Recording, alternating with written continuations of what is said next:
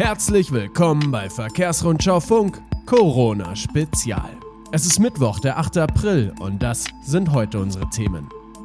Einheitliche Regeln zum Lkw-Fahrverbot in allen Bundesländern, Fuhrbetriebe beklagen Auftragsrückgänge um bis zu 90 Prozent und Frankreich führt Passierschein für Einreisen aus dem Ausland ein. Bevor es losgeht, Werbung in eigener Sache. Kurzarbeitergeld, Aussetzung der Lenk- und Ruhezeiten, Förderungen für Unternehmen. Diese Dokumente und Arbeitshilfen sind für die Corona-Krise gemacht und helfen in Ihrem Alltag. Zu finden auf unserem Logistiker-Profi-Portal Verkehrsrundschau Plus. Den Zugang erhalten Sie über Ihr Magazin-Abo oder zum 24 Stunden kostenlosen Testen. www.verkehrsrundschau-plus.de Einheitliche Regeln zum Lkw-Fahrverbot in allen Bundesländern. Bislang war es ein Flickenteppich in Deutschland. Jedes Bundesland hatte seine eigenen Sonderregeln zur Lockerung des Lkw-Fahrverbotes. Ab sofort aber gelten in allen Bundesländern aufgrund der Corona-Krise dieselben Ausnahmen für Lkw-Fahrverbote an Sonn- und Feiertagen. Wie das Bundesamt für Güterverkehr BAG im Auftrag des Bundesverkehrsministeriums heute bestätigte, sind diese Lkw-Fahrverbote nicht mehr nur für wichtige Warenbeförderungen, zum Beispiel aus dem Lebensmittel- oder Medizinbereich, vorerst ausgesetzt, sondern für den Transport aller Güter.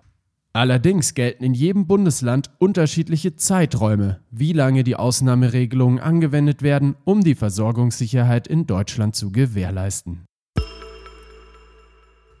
Fuhrbetriebe beklagen Auftragsrückgänge bis zu 90 Prozent. Wie stark sind Unternehmen im Güterverkehr von der Corona-Krise betroffen? Droht eine Insolvenzwelle? Fragen, die man sich auch im Bundesverkehrsministerium stellt. Das Bundesamt für Güterverkehr BAG als untergeordnete Behörde macht dazu wöchentlich eine Befragung unter Unternehmen im Güterverkehr, wie die Verkehrsrundschau erfahren hat. Das Ergebnis unterteilt das BAG nach Verkehrsträger. An der Befragung vom 30. März bis 3. April haben im Segment Straßengüterverkehr etwa mehr als 100 Unternehmen teilgenommen. Demnach verzeichnet eine deutliche Mehrheit der befragten Unternehmen finanzielle Einbußen infolge der Corona-Krise. Auftragsrückgänge zwischen 50 und 90 Prozent mussten vor allem die Fuhrunternehmen hinnehmen, die zu einem hohen Anteil Kunden aus der Automobilindustrie und den nachgelagerten Branchen wie Kunststoff, Stahl und metallverarbeitende Industrien haben. Ähnlich hohe Einbußen vermelden Dienstleister, die auf den Transport von bestimmten Produkten wie Abfälle, Kraftstoffe, Gastronomiegüter, Schwerlasten und Messeequipment spezialisiert sind. Einige befragte Unternehmen befürchten zudem mittelfristig zunehmende Insolvenzen ihrer Sub- oder von Kleinunternehmen.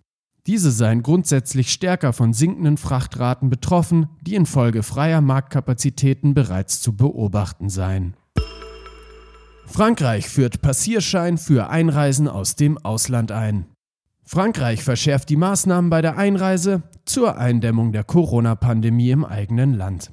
Bereits ab heute müssen Reisende aus dem Ausland das Dokument ausgefüllt mit sich führen, wenn sie in das französische Kernland oder in die Überseegebiete wollen, wie das französische Innenministerium mitteilte.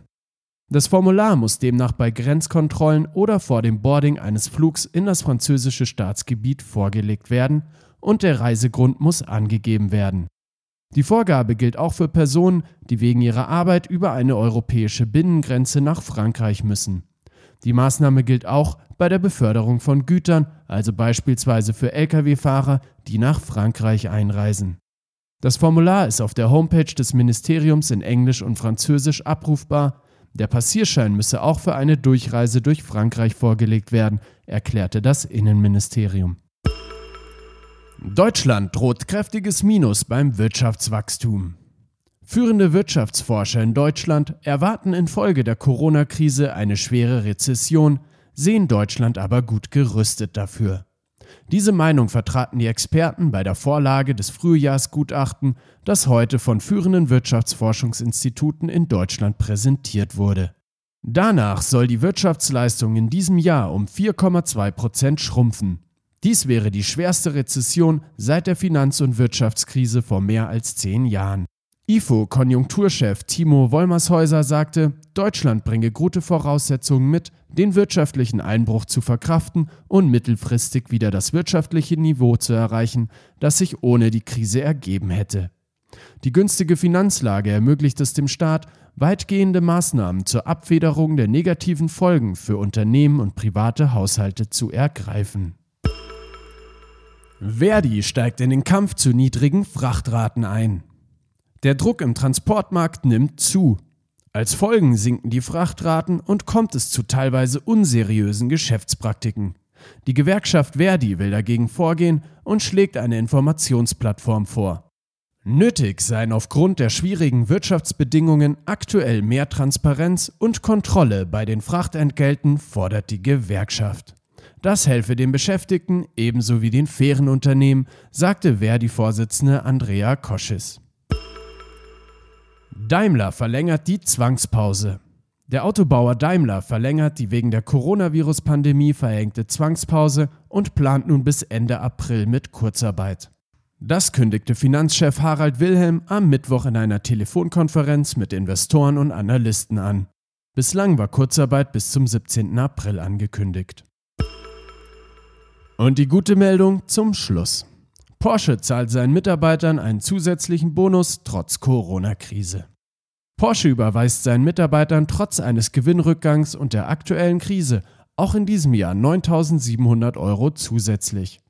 Wie im Vorjahr gibt es 9.000 Euro extra und 700 Euro als Beitrag zur Altersvorsorge. Angesichts der Coronavirus-Krise verbindet man die Zahlung an die 27.000 Mitarbeiter in Deutschland in diesem Jahr mit dem Aufruf, etwas von dem Geld an gemeinnützige Organisationen zu spenden, hieß es. Der Vorstand werde das ebenfalls tun.